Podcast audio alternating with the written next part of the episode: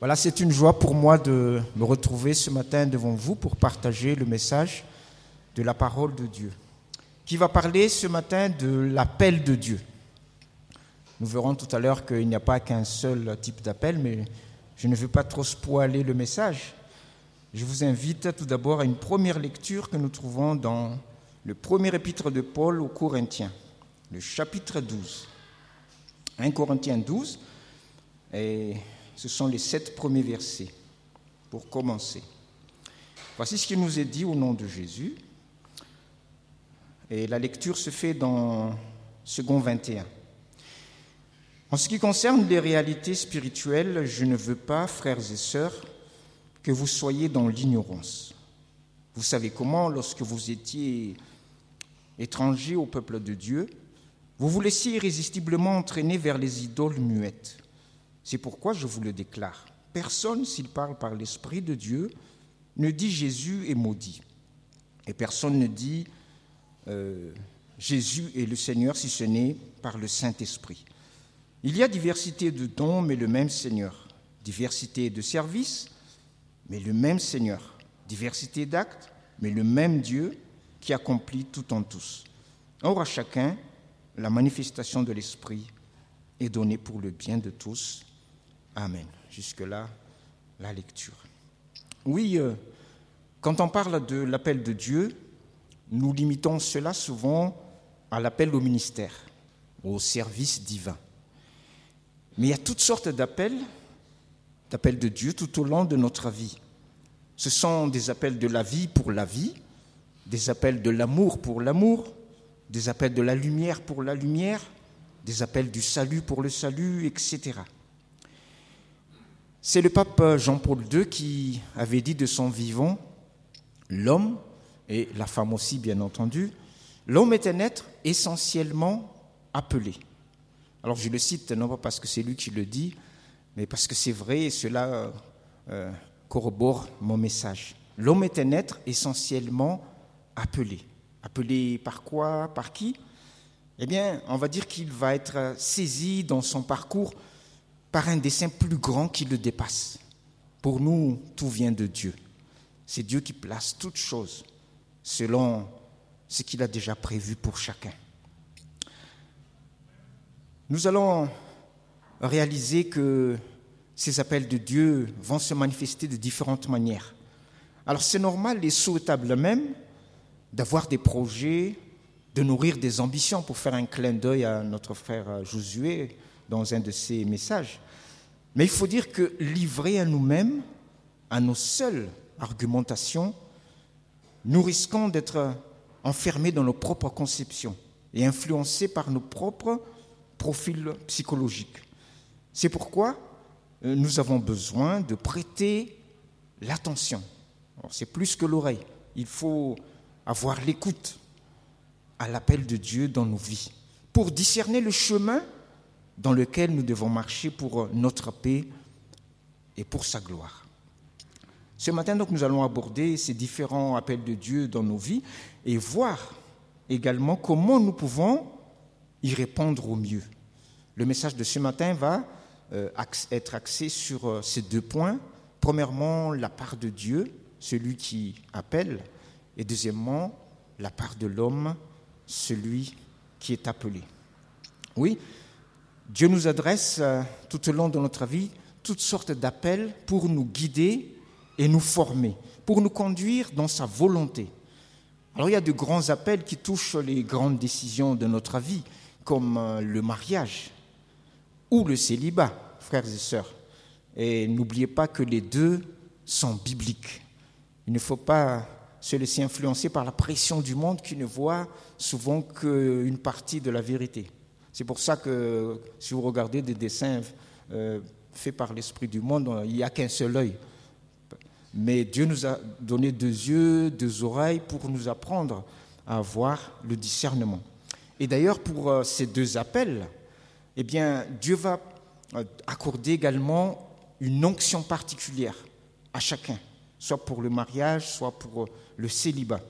Et c'est pour cela que c'est très important pour des jeunes chrétiens de se placer devant l'autel de Dieu pour euh, recevoir en fait cette onction qui ne peut être accordée ni par le maire, ni par les familles avec tout leur amour qu'ils ont. Ils peuvent prier, ils peuvent bénir, mais cette onction vient de Dieu. Bien sûr, c'est au travers de la parole, au travers de la prière, mais Dieu est un acteur vivant au moment de cette célébration et c'est lui qui va déposer dans le cœur des mariés cette onction qui vient de lui. L'importance donc de ne pas euh, oublier cela. Mais s'il y a des grands appels dans notre vie, il y a aussi d'autres appels plus discrets ou moins significatifs qui nous permettent, si nous les écoutons, de progresser dans la vie ou d'échapper à de graves ennuis, comme nous entendons souvent dans des témoignages. Ce sont des directives divines dans nos vies, car Dieu nous aime.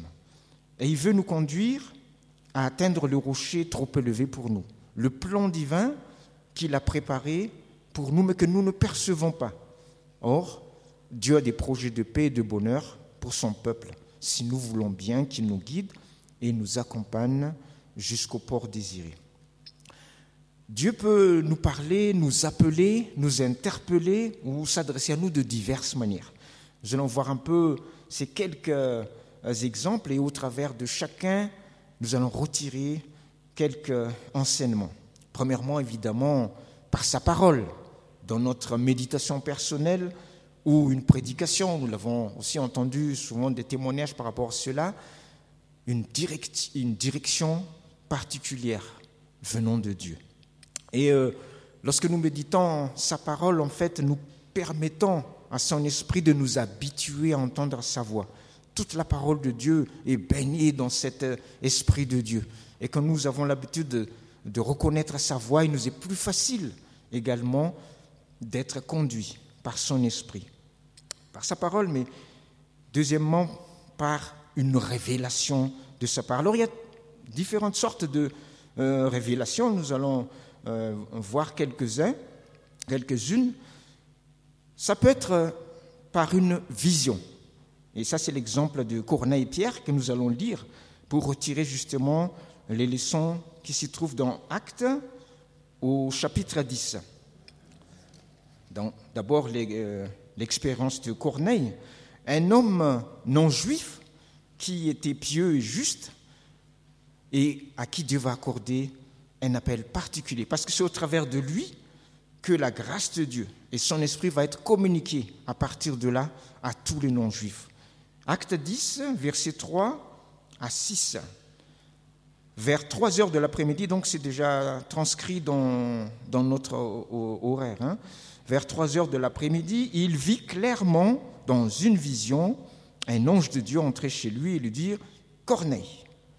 Donc voilà l'appel de Dieu qui retentit, il fixa le regard sur lui et rempli de crainte répondit, Qu'y a-t-il Seigneur? L'ange lui dit, Tes prières et les dons que tu as faits sont montés devant Dieu et il s'en est souvenu. Maintenant, envoie des hommes à Jaffa et fais venir Simon, surnommé Pierre. Il est logé chez un certain Simon, un tanneur dont la maison se trouve près de la mer. Un appel qui va changer sa vie lorsqu'il va s'y conformer. Et la leçon que nous retirons ici, c'est que Dieu ne fait pas les choses à moitié. Alors qu'il s'adresse à Corneille au travers de la révélation de cet ange, il va aussi évidemment s'adresser à Pierre au travers d'une autre vision. Et nous allons plus bas, verset 9, 9 à 15, où nous est dit, le lendemain, alors que ces hommes étaient en route et qu'ils approchaient de la ville, Pierre monta sur le toit vers midi pour prier. Il eut faim et voulut manger. Pendant qu'on préparait le repas, il tomba en extase. Il vit le ciel ouvert et un objet ressemblant à une grande nappe attachée aux quatre coins qui descendait s'abaissait vers la terre. À l'intérieur se trouvaient tous les quadrupèdes et reptiles de la terre ainsi que les oiseaux du ciel. Une voix lui dit Lève-toi, Pierre, tue et mange. Et Pierre dit Certainement pas, Seigneur, car je n'ai jamais rien mangé de souillé ni d'impur. À nouveau, pour la deuxième fois, la voix lui parla, ce que Dieu a déclaré pur, toi ne le considères pas comme impur. Amen. Oui, Pierre, euh, qui était un bon juif, ne pensait qu'aux juifs. Et la bonne nouvelle pour lui ne s'adressait qu'aux juifs. Et un juif ne, pénétrait pas dans la maison d'un, ce qu'il disait d'un incirconcis, d'un circoncis, d'un non-juif. Et là, par euh, des révélations successives, il va faire comprendre à Pierre que ça va changer, qu'une destinée nouvelle va s'ouvrir pour les non-juifs. Et quand ces hommes vont arriver, la lumière s'est faite en lui. Et il a dit, allons-y. Et effectivement, Dieu va confirmer, au moment de la prière, l'Esprit de Dieu descend sur Corneille et sa maison. Oui, Dieu ne fait pas les choses à moitié. Un jour, euh, un homme de Dieu, dans une réunion d'église, euh, a reçu un appel pour partir en mission. Alors pour lui, c'était clair. Mais comme sa femme était restée à la maison, il a dit, bon, merci Seigneur, mais il va falloir maintenant que je convainc ma femme. Hein. Donc, euh, comment, comment lui dire qu'on va partir comme ça, du jour au lendemain? Quand il arrive à la maison, il voit sa femme qui enlève les rideaux, fait les valises, et dit, mais qu'est-ce que tu fais? Sa femme se tourne vers lui et elle répond, je sais qu'on va partir, le Seigneur m'a dit, en mission. Donc, si vous recevez un appel de Dieu, Dieu ne fait pas les choses à moitié. Il va toujours confirmer sur les personnes qui sont concernées. Deuxième exemple, c'est celui bien connu de l'apôtre Paul, euh, juste un, peu avant le chapitre 9, nous allons aussi le lire, versets 3 à 6. Il s'appelait Saul de Tarse et il persécutait l'Église et les chrétiens. Et au verset 3, Dieu va lui faire grâce. Comme il était en chemin et qu'il approchait de Damas, tout à coup une lumière qui venait du ciel resplendit autour de lui.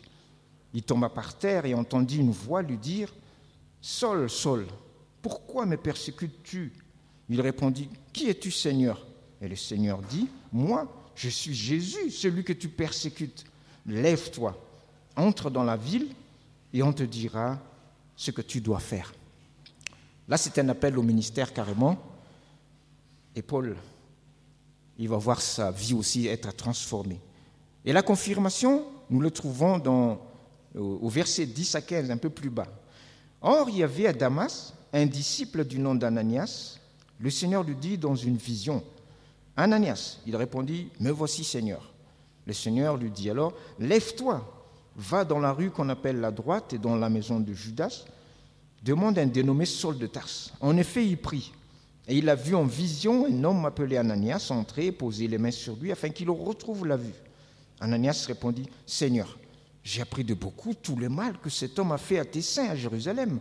Et ici, il a plein pouvoir de la part des chefs des prêtres pour arrêter tous ceux qui font appel à toi. Mais le Seigneur lui dit, vas-y, car cet homme est un instrument que j'ai choisi pour faire connaître mon nom aux non-juifs, aux rois et aux Israélites. Oui, frères et sœurs, aucune place pour euh, l'incertitude avec le Seigneur. Non seulement Dieu va confirmer par la venue d'Ananias, mais Paul lui-même va avoir une révélation. Il va voir cet Ananias venir et lui imposer les mains, afin que nous puissions vraiment marcher en toute plénitude de foi quand c'est lui qui nous appelle.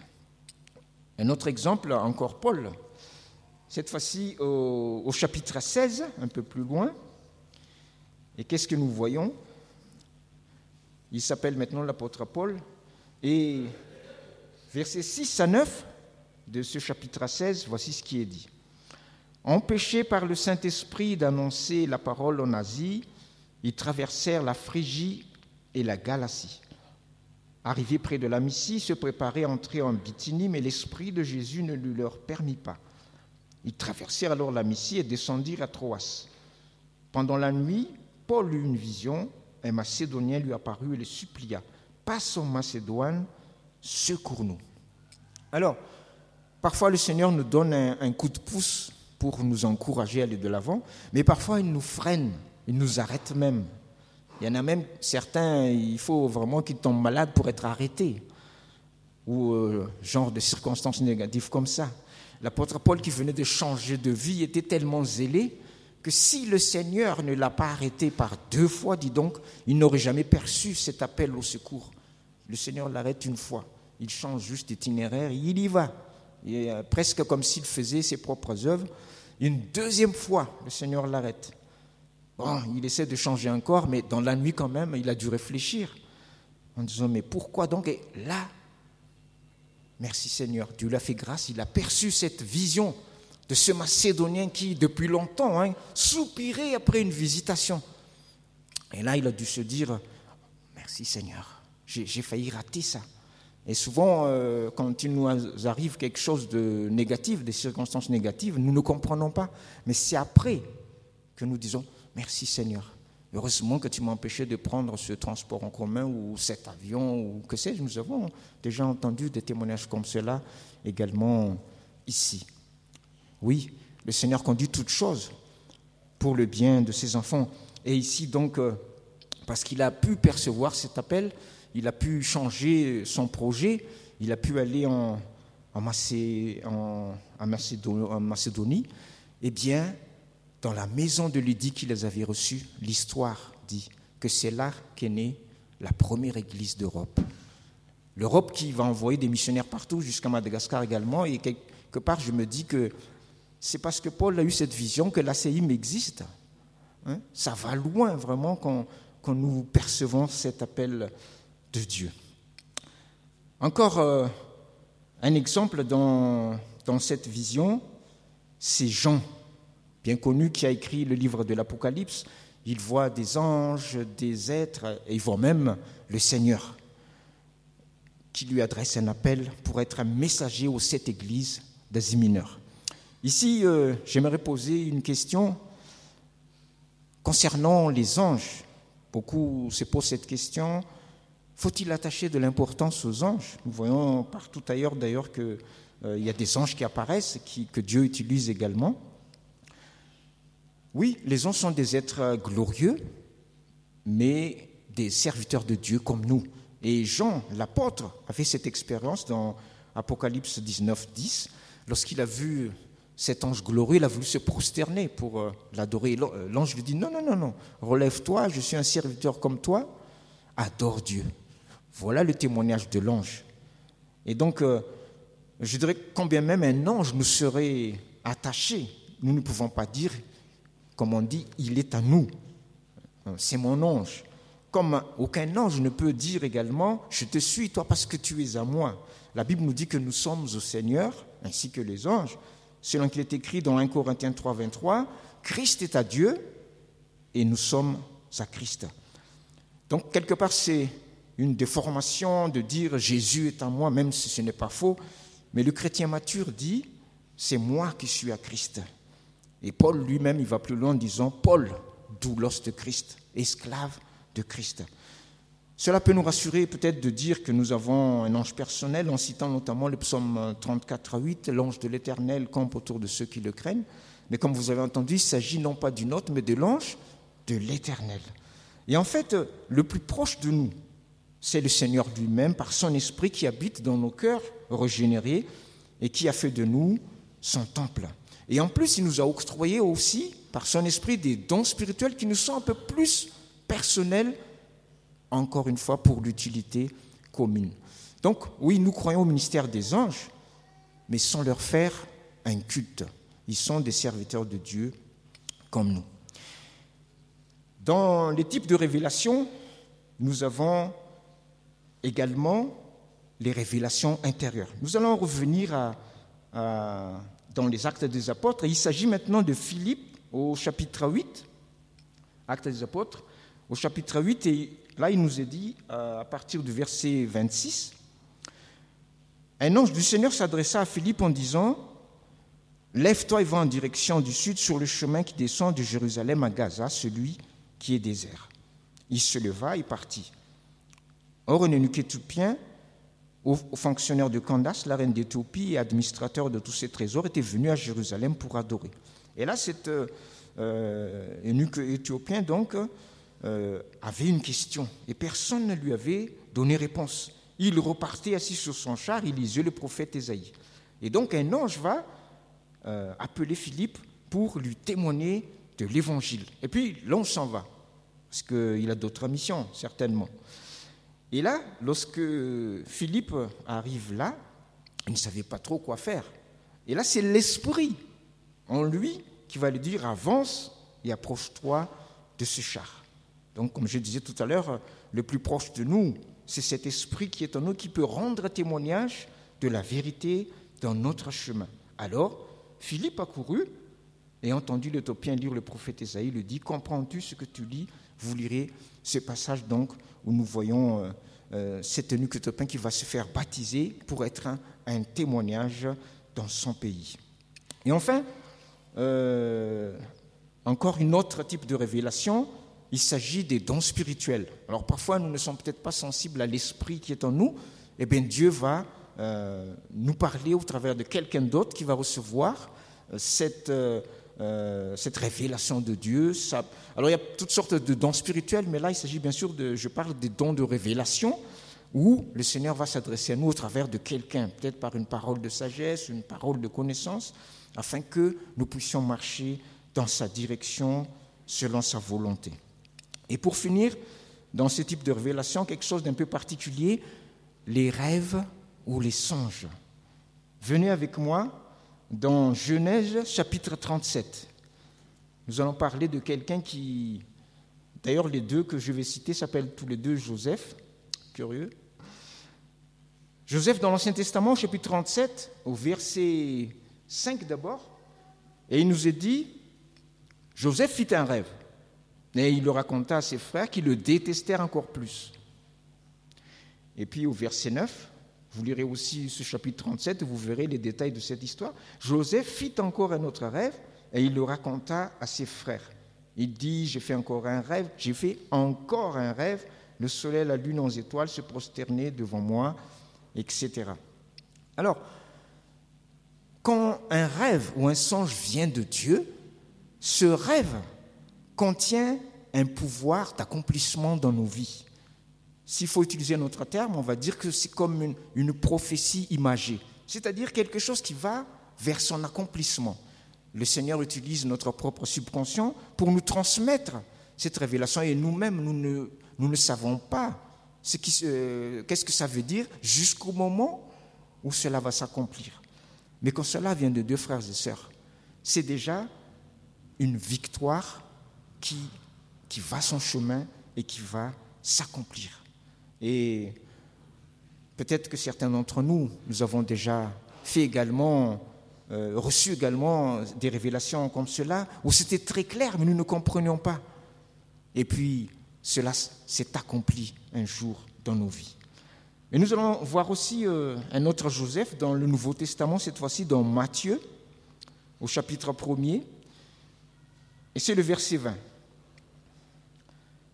Et là, il s'agit maintenant d'une révélation pour euh, une direction précise. Il est gentil, ce Joseph. Figurez-vous qu'il avait une fiancée qui s'appelait Marie, mais qui, euh, il ne savait pas pourquoi, était enceinte. Et il ne voulait pas le déshonorer, donc il voulait se séparer euh, discrètement d'elle.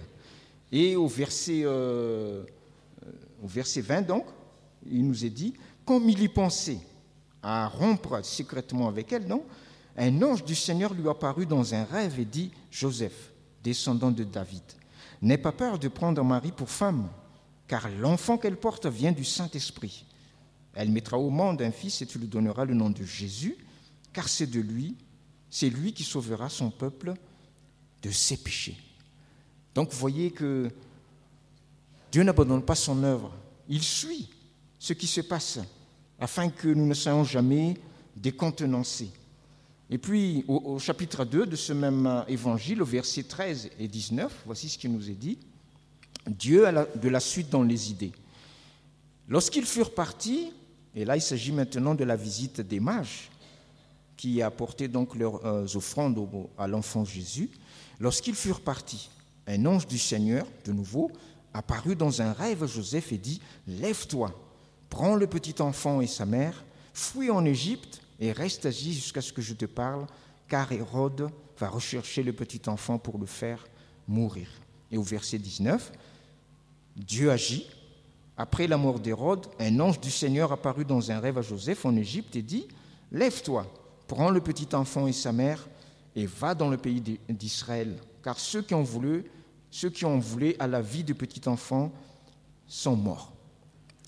Donc nous voyons par là que c'est bien le Seigneur, c'est Dieu qui contrôle son œuvre dans nos vies et il n'abandonne pas l'ouvrage de sa main. C'est lui qui conduit euh, toutes choses afin que nous soyons en sécurité, afin que nous soyons protégés, afin que nous soyons en paix.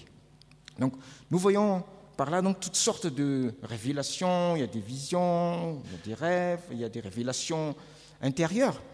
Mais il y a également une autre sentinelle en nous que Dieu a placée, au travers de qui Dieu veut nous parler. Qu'est-ce que c'est?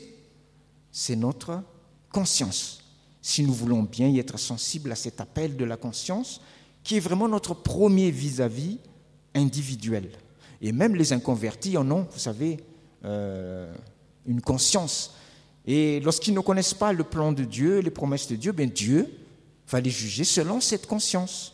Donc, euh, elle a une grande importance aussi. Il y a ne plus l'écouter, il y en a qui ont endurci leur cœur, leur conscience et sont devenus insensibles à sa voix. La Bible nous dit dans le livre de Job, nous allons le lire tout à l'heure, que Dieu part tantôt d'une manière, tantôt d'une autre, mais nous n'y prenons pas toujours garde. Pourtant, c'est tout autant des appels de sa miséricorde pour notre bien et notre bonheur. Venez avec moi dans le livre de Job et c'est le chapitre 33, versets 14 à 18. voici ce qui nous est dit. Dieu parle tantôt, cependant, d'une manière, tantôt d'une autre, et on ne le remarque pas. Il parle par des rêves, par des visions nocturnes, quand un sommeil profond tombe sur les hommes, quand ils sont endormis sur leur lit. Il leur communique alors son message et confirme les avertissements qu'il leur donne. Il veut ainsi détourner l'homme de sa manière de faire. Il évite à l'homme fort de tomber dans l'orgueil. Il préserve son âme de la tombe et sa vie de la menace du javelot.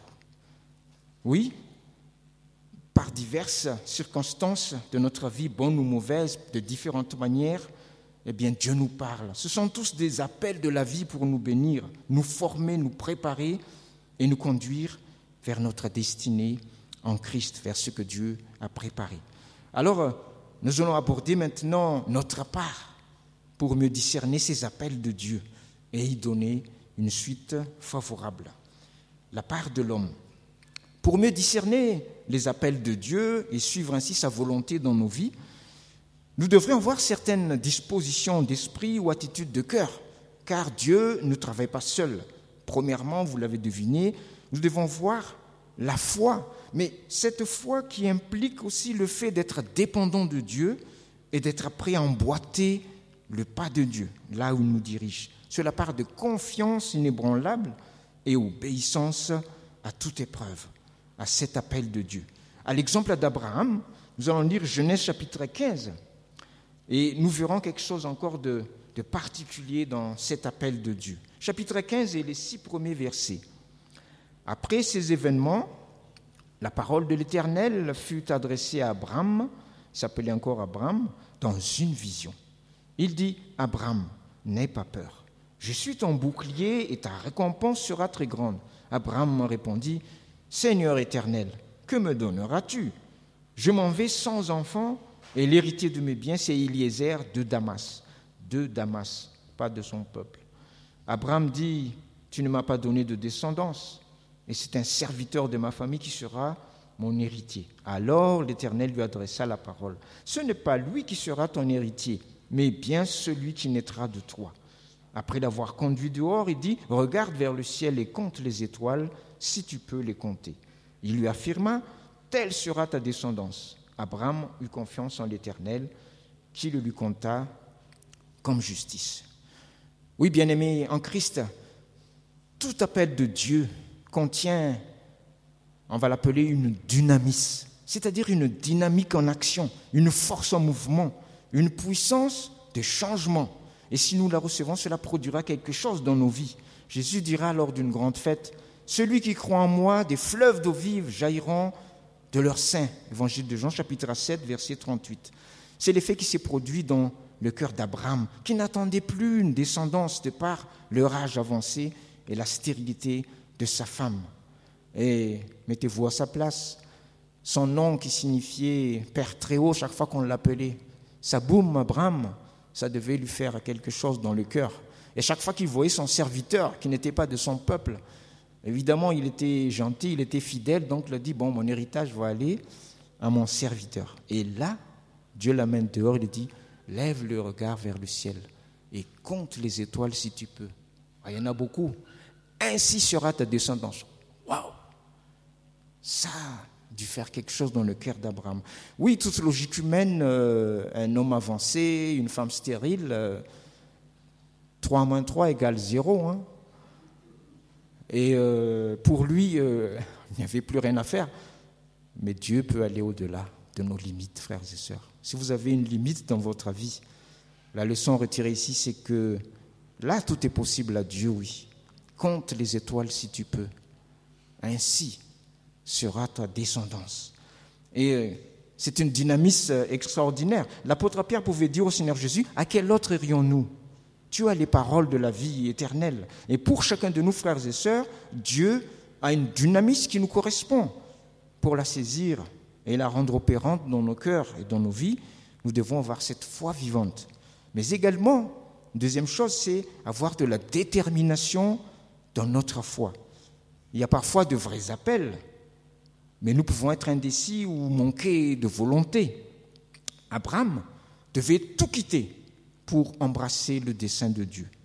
Euh, hier, le ministère MCF avait parlé de euh, l'importance de la séparation avant de plonger dans l'unité du mariage. Et ici aussi, euh, Abraham a appris cela. Quitter d'abord avant de pouvoir embrasser le dessein de Dieu. C'est vrai qu'il a fait un faux pas en prenant Agar, sa servante, euh, sous le conseil de sa femme pour accomplir la promesse de Dieu. Alors, frères et sœurs, n'essayons jamais d'aider Dieu. Hein. C'est son affaire. Et comme quelqu'un a dit tout à l'heure, nous citons la promesse de Dieu, parce que ce que Abraham a fait, aujourd'hui encore, hein, il, y a, la suite, que ce soit pour les juifs, les, musulmans, les chrétiens. Mais heureusement que Dieu est un Dieu de grâce, un Dieu de miséricorde. Malgré cela, comme quelqu'un l'a dit aussi tout à l'heure, Dieu n'oublie pas sa promesse. Il est fidèle. Il ne se repent point de ses appels envers nous. Et Dieu va conduire Abraham jusqu'à cette victoire parce qu'il n'entrera pleinement dans ce projet que quand il osera offrir son fils, son unique, sur l'autel du sacrifice. Il y a aussi l'exemple de David que nous connaissons bien, qui nous éclaire encore plus sur cette part de Dieu, cette part de l'homme. En effet, David avait d'abord reçu la visitation de Dieu et son onction, dont nous avons parlé, qui confère donc à celui qui euh, la reçoit la puissance et la capacité d'accomplir la volonté de Dieu. C'est pourquoi Dieu euh, l'a appelé, comme pour les prophètes qui ont reçu cette onction. Mais ensuite, ayant compris l'appel de Dieu pour lui, David avait mis sa foi en action pour accomplir eh bien, les prodiges pour la gloire de son Dieu. Notamment, nous connaissons sa victoire sur le géant Goliath. on peut dire que David avait terrassé Goliath euh, Dieu avait terrassé Goliath au travers de David, mais nous pouvons dire aussi David a terrassé Goliath par l'esprit de son Dieu. Les deux étaient en action. Et nous devons comprendre cela pour glorifier Dieu, il faut toujours ces deux parts. Et l'un seulement ne suffira pas. Par exemple, un jour, le peuple d'Israël, après avoir désobéi, a voulu se rattraper et avoir un excès de zèle en attaquant l'ennemi. Moïse leur avait dit, n'y allez pas, car l'Éternel n'est pas avec vous. Mais ils y sont quand même allés avec leurs euh, propres ambitions, et ce fut un véritable massacre et un désastre pour Israël. Un jour, quelqu'un avait dit dans une réunion de travail euh, MCF, il y a une différence entre euh, la persévérance et l'entêtement. Connaissez la différence Eh bien, la persévérance, c'est une action continue dans le bon chemin, mais l'entêtement, c'est une action continue, mais dans le mauvais chemin. Voilà, il y, a, toute une différence. C'est ce que nous disons aussi par rapport à certains sectes en disant Ah, ils sont vraiment sincères. Hein. Oui, ils sont sincères et ils se trompent aussi sincèrement. Oui. Donc, euh, il y a l'onction de Dieu qui confère la présence de l'Esprit de Dieu pour nous diriger dans toute la vérité. Mais après, nous devons faire notre part avec confiance, avec détermination. Le roi Saül est l'exemple de quelqu'un qui a reçu l'onction de Dieu, mais qui n'a pas fait sa part. Et lui, il est allé dans, son entêtement et nous avons vu que la royauté lui a été retirée. Ce qui peut nous aider pour euh, discerner ces appels de Dieu, évidemment, comme nous l'avons dit, c'est la prière et la méditation de la parole de Dieu. Et j'aimerais encore laisser une pensée ici, c'est que quand nous méditons la parole, frères et sœurs, quand euh, nous prions, veillons à accorder aussi un petit temps au Seigneur pour nous parler. Prenons un petit temps de silence. Souvent nous parlons, parlons, parlons, nous disons tout et puis hop, nous nous levons. Mais apprenons aussi, si nous n'avons pas encore cette habitude, à faire silence, à nous taire. hier aussi, euh, dans la session MCF, quelqu'un avait dit, euh, je crois que c'est une parole de sagesse, nous devons apprendre à moins parler. Voilà. Et donc, devant Dieu, en, en plus forte raison, devons apprendre aussi à nous taire pour écouter ce qu'il a à nous dire. Pour résumer tout ça, comme pour Abraham, pour David et tous ces saints, Dieu a un appel ou des appels pour chacun de nous en Jésus-Christ. Notre part, c'est d'accueillir avec un esprit bien disposé cet appel de, ces appels de Dieu, c'est de le recevoir avec une foi confiante et de l'emboîter avec détermination. C'est alors que nous porterons du fruit et que nous aurons du succès pour la gloire de Dieu. Jésus-Christ est un bon exemple, il est le digne fils de David, parce qu'au travers de lui, il y avait cette euh, plénitude d'être Dieu, mais aussi cette plénitude d'être homme. Il était pleinement Dieu et pleinement homme. Il a reçu une pleine onction, mais nous avons vu que dans son histoire, il a eu aussi une pleine détermination, jusqu'à suer des grumeaux de sang pour accomplir la volonté de Dieu et obéir à son appel. Même le Fils de Dieu, il ne s'est pas contenté juste de dire Oh, j'ai reçu tout pouvoir, donc je vais me croiser les bras, ça va aller tout seul. Non, il a veillé sur lui-même et sur ce que Dieu lui a confié, jusqu'à suer des mots de son. Nous aussi, frères et sœurs, à l'exemple de Jésus, veillons et prions chacun. Ne vous contentez pas d'être dans la meilleure église, car c'est la meilleure église ici. Hein. Ne vous contentez pas d'avoir la meilleure équipe des anciens. C'est la meilleure équipe des anciens que Dieu vous a donnée. Mais vous-même, veillez et prier. Alléluia. Puissons-nous chacun, pour notre part, recevoir avec foi l'appel de Dieu qui nous adresse avec l'onction qui va avec, évidemment, car quand Dieu appelle, eh bien, il qualifie également et agir avec détermination, sachant que le Seigneur nous accompagne et nous a promis une pleine victoire pour la gloire de son nom. Je vous invite à vous lever tous et nous allons voir ce temps de silence pour laisser Dieu nous parler je peux dire vraiment que Dieu a pour chacun de nous un appel précis, qui n'est peut-être pas pareil à l'appel adressé aux autres. Il y en a peut-être qui sont appelés au ministère, mais il y a toutes sortes d'appels de Dieu pour nous bénir, pour nous fortifier, pour nous diriger, pour nous garder. Recevez cet appel de Dieu avec foi. Il vous aime tellement. Seigneur, merci pour ta fidélité.